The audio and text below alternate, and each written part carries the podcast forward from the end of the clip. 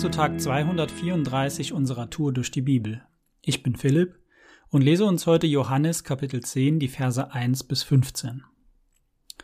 Ich sage euch, wer nicht durch die Tür in den Schafstall hineingeht, sagt Jesus, sondern auf einem anderen Weg eindringt, der ist ein Dieb und ein Räuber.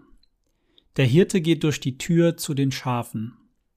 Ihm macht der Wächter auf und auf seine Stimme hören die Schafe. Er ruft die Schafe, die ihm gehören, einzeln beim Namen und führt sie hinaus.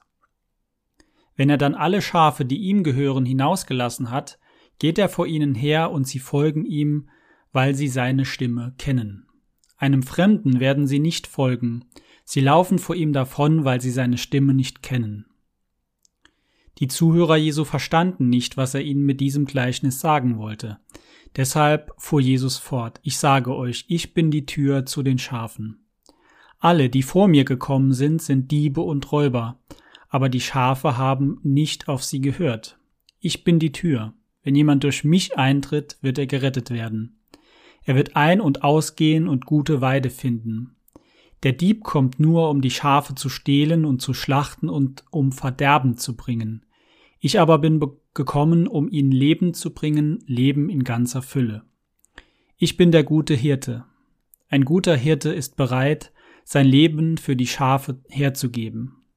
Einer, der gar kein Hirte ist, sondern die Schafe nur gegen Bezahlung hütet, läuft davon, wenn er den Wolf kommen sieht und lässt die Schafe im Stich, und der Wolf fällt über die Schafe her und jagt die Herde auseinander.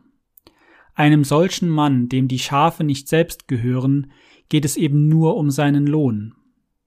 Die Schafe sind ihm gleichgültig.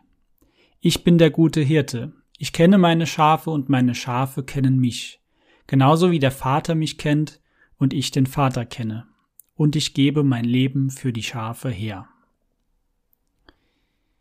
Ein sehr spannendes Kapitel, auch hinsichtlich der weiteren Verse und der Reaktion der Juden auf das, was Jesus ihnen zu sagen hatte. Also es lohnt sich, das komplett bis zum Ende zu lesen. Was sagt uns diese Textpassage, die ich gerade gelesen habe, über Gott?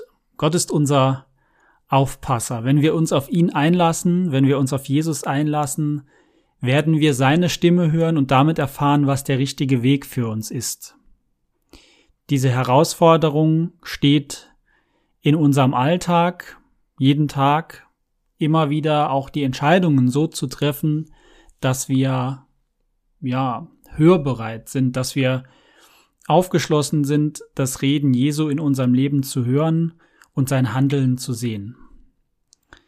Dieser Text sagt uns eigentlich zwischen den Zeilen auch noch was deutlich, deutliches über uns Menschen. Dass Jesus hier uns mit Schafen vergleicht, ist eine interessante Geschichte. Ich weiß aus meiner Jugendzeit, aus vielen Spaziergängen mit unserem Hund ähm, über durch den Wald, über Wiesen hinweg. Da sind öfter mal Schäfer unterwegs gewesen.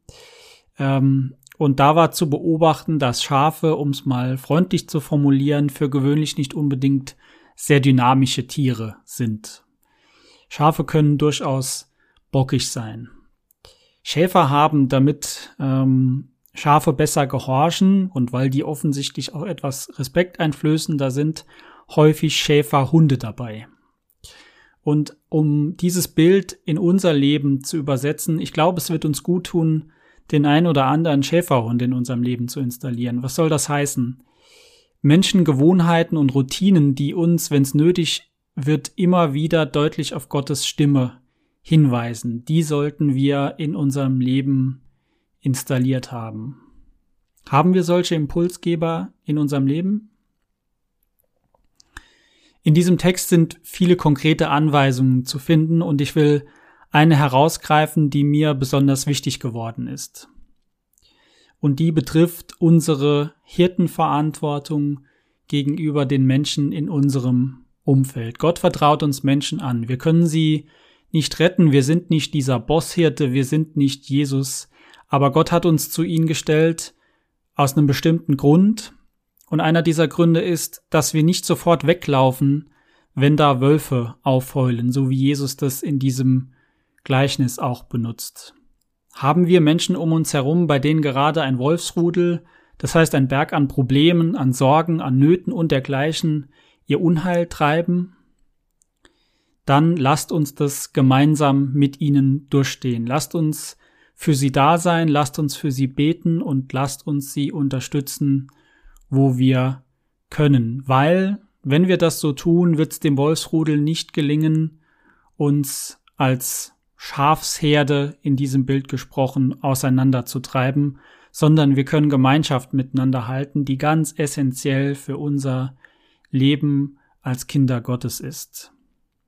Und wir können für andere da sein. Wir können das, weil wir aus Gottes Kraft leben, beziehungsweise aus seiner Kraft leben dürfen. Jesus hat es am Kreuz vollbracht. Er hat alles für uns gegeben, damit wir aus seiner Kraft leben können.